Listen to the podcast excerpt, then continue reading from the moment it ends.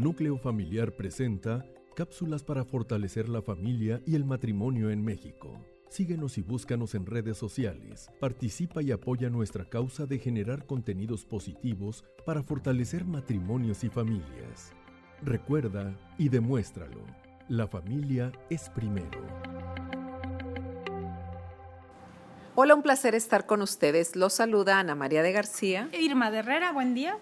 Bueno, pues hemos estado aquí trabajando sobre herramientas diferentes que nos pueden servir para el mejoramiento de las relaciones interpersonales en el matrimonio y en la familia entera. Y definitivamente hay grandes autores, investigadores que nos van abriendo ese panorama, Irma, y que nos van alcanzando herramientas que son muy factibles para usarlas nosotros. Claro, porque son profesionales, profesionales especialistas que han dado su vida entera. Uno de ellos es el doctor John Gottman. Exactamente. El doctor John Gottman nos menciona en una de sus investigaciones, una muy conocida denominada Love Lab en inglés, que significa como el laboratorio del amor, que todas las relaciones matrimoniales pasan por diversos momentos de desacuerdo, de distanciamiento. Pero aquí lo interesante es, bueno, en esos momentos, ¿qué podemos hacer? Su investigación que duró varios años encontró una diferencia entre las parejas que son sostenibles en el tiempo, que se mantienen sólidas y de las que no logran y rompen. Fíjate qué interesante la investigación, Ana. Sobre todo que ya está probado entonces, o sea, ya podemos ver en los eh, sucesos, ¿verdad?, de qué manera evitarlo. Así es. Por lo tanto, primera, en esa investigación del Laboratorio del Amor, su primer principio es el conflicto es inevitable. El cómo afrontarlo es lo invaluable. Qué interesante. Muy, muy interesante. Sí, porque a veces pensamos, tuve un problema, ay, ya estoy mal, Dios mío. Se va a acabar, no tiene remedio. Pero no, aquí con esto nos está dando pie a saber que es de es natural. natural, excelente. que todos vamos a pasar por esos periodos de distanciamiento. Ah, pero gracias al doctor Gottman sabemos qué hacer. Primero hay que identificar si tú o yo estamos en ese cuarto jinete. Ok. Ay, ya es el cuarto. Ay, sí, es el más riesgoso, fíjate, por eso lo dejamos al último. último? Pero por eso, le, por eso iniciamos con este optimismo de decir, porque tú y yo que me estás escuchando, tú Anita y todos los que nos están escuchando, hemos de tener clara nuestra mente y firme nuestra voluntad de que el problema no nos divida, y sabemos, por gracias a estas investigaciones del doctor Gottman, que el desprecio que se puede dar en estos momentos o épocas de distanciamiento es, muy, es un factor el más riesgoso de que pueda romper una relación. Fíjate cómo hay que cuidar. Entonces, el cuarto jinete del apocalipsis es el desprecio. Bueno, y este desprecio también se puede vivir a veces en las relaciones cotidianas. Desafortunadamente, a veces dejamos pasar por alto eso es, no sé, la forma de hablarse entre uno y otro que hace sentir a su cónyuge, a su pareja, de una manera, pues mal. Se me hace que ya leíste la investigación, por supuesto. Tengo que leerla por bien familiar. Del, del, el mensaje, justo el mensaje del despreciativo, le, el mensaje que subyace es oye, yo soy mejor que tú y tú no estás a mi altura. Ay, qué horrible se siente es muy fuerte. Tanto para un hombre como para una mujer es muy desagradable sentir que tu propio cónyuge te está eh, menospreciando, te está hiriendo de esa manera. ¿Y cómo se puede manifestar, Anita? Hay burlas, ese sarcasmo es indicativo de, de mentes muy inteligentes el, el, uso del sarcasmo, pero la diferencia está en que el en la intención que tiene de no hacer sentir mal a la otra persona o degradarla. Por lo tanto, cuando sí la intención de la persona es hacerte sentir menos, estás cayendo en el desprecio. Burlas, amenazas, insultos y sobre todo crítica constante. Todos los días es que lo que yo haga no es suficientemente para del nivel, ¿verdad? para de mi cónyuge. Por lo tanto, ¿qué hay que hacer? Primero, puedes tener ciertas épocas en tu relación que se dé esto. Ok. Eh, ¿Qué hacer? Eso es lo importante de la investigación. Bueno, como dijiste, primero identificar que están pasando por esa carencia, por esa situación que hiere a uno de los cónyuges. Y no tirar la toalla. Exactamente. Pero lo dice Goldman y lo dice fuerte y claro.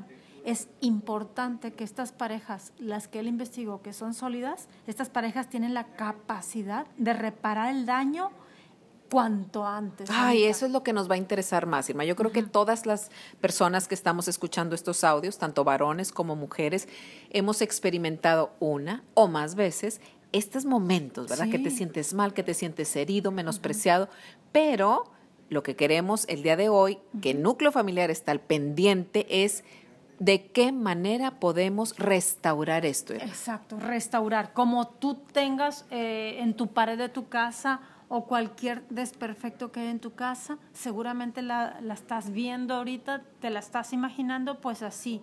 Eh, si tú quieres arreglar ese desperfecto o pintar esa pared, cuanto más importante y pronto ha de eh, eh, ocuparnos en la relación.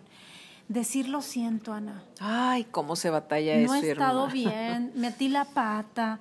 ¿Puedo hablar de esto contigo? ¿Cuánto cuesta, Anita? Cuesta bastante, porque cuando ya está ahí como que la lumbrita encendida, como que queremos agarrar de los otros jinetes, ¿verdad? Y atrincherarnos y queremos eh, eh, la ley del hielo, etcétera, y no podemos enfrentarlo por el mismo enojo o por el mismo dolor en nuestro corazón de sentirnos así, le sacamos la vuelta. O el orgullo. A veces también por parte, sobre todo, bueno, pues de las dos, pero a veces hay orgullo y a veces hay tristeza. ¿Y qué crees? Lo más ¿por qué nos eh, avisa el doctor Gottman que hay que reparar pronto?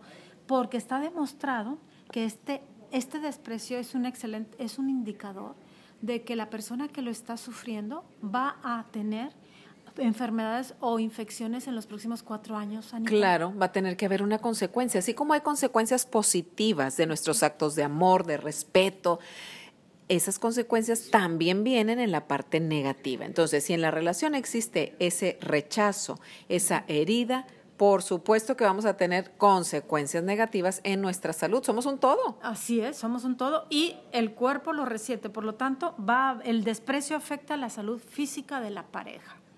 Wow, no nos podemos permitir respetarnos a nosotros mismos, respetar nuestra relación, que realmente vale la pena luchar por ella. Seguramente la persona que está eh, ejerciendo ese desprecio se siente poco valorada o trae eso. Y muchas veces ni siquiera nos damos cuenta del impacto negativo que tuvo en la otra persona. Cuando nosotros emitimos ese tipo de juicios o ese tipo de palabras que hieren a mi cónyuge, a veces ni nos damos cuenta y no podemos evaluar o medir la consecuencia negativa que va a ocurrir en mi cónyuge. Toda la razón, Anita. Por lo tanto, entonces, ¿cuál es el antídoto? Es un maravilloso el antídoto que nos sugiere el doctor Goldman. ¿Cuál es? Fíjate, Anita, vamos a, después de cada discusión o malentendido, no dejemos pasar las cosas, reparemos el desgaste cuanto antes mejor y, ¿qué crees? Preventivamente nos sugiere muchísimo la cultura de generar un estilo de familiar de apreciación. Ok. Es decir, ¿qué se nos ocurre, Anita? Podemos reconocer en el otro sus virtudes, sus logros, sus éxitos, que muchas veces lo sabemos, pero no los expresamos. Así es. Va a trabajar todos los días y no le decimos qué responsable eres, cómo, cuánto te admiro por eso. Siempre está en los detalles de la casa y nunca le decimos qué rico huele y qué rico te quedó la comida.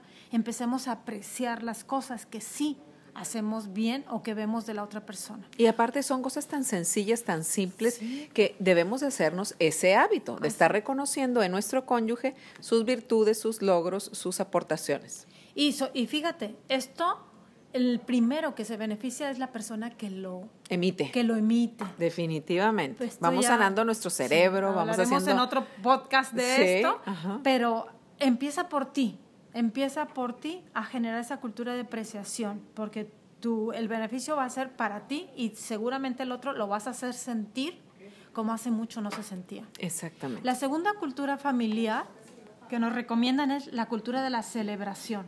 Qué importante celebrar y no nada más cumpleaños aniversarios. Todos los días hay un motivo para celebrar la vida. Sí, hay que encontrar ese motivo. Sí, y si no, pues el, porque no hay nada que celebrar, celebremos, celebremos, juntas, ¿verdad? Y por último, la última, tercera cultura de familiar es la cultura de admirarnos unos a otros. Y ahí sí vamos a, a, jugar, por ejemplo, un círculo, un círculo virtuoso, nos sentamos el fin de semana y a jugar, a decir algo positivo de la persona que tengamos a la derecha. El que no tenga nada bueno que decir de esa persona de la derecha, se tendrá que salir del juego. y no cena. sí, por el excelente. ¿Cómo te parece, Ana? Me parece excelente, sobre todo que nos ayuda a nosotros, las parejas casadas, a tranquilizarnos un poquito, a saber que es natural que pasemos por situaciones de este tipo, pero aquí la riqueza, el tesoro es que hay solución y que está a nuestro alcance. De la tempestad viene la calma, que tengas la idea bien clara y la voluntad firme de que lo que tú sientes por esa persona es mayor que de lo que tú estás recibiendo. No empecemos a pedirnos cuentas unos a los otros, ¿te parece? Él está sufriendo más, por eso es que se, se trata así a sí mismo y a ti. Por lo tanto, a reparar pronto y a favorecer ese, ese estilo de vida de la cultura de admiración, celebración y, Anita, apreciación. Núcleo familiar te invita a generar ese nuevo estilo de vida familiar. ¡Ánimo! Nos vemos.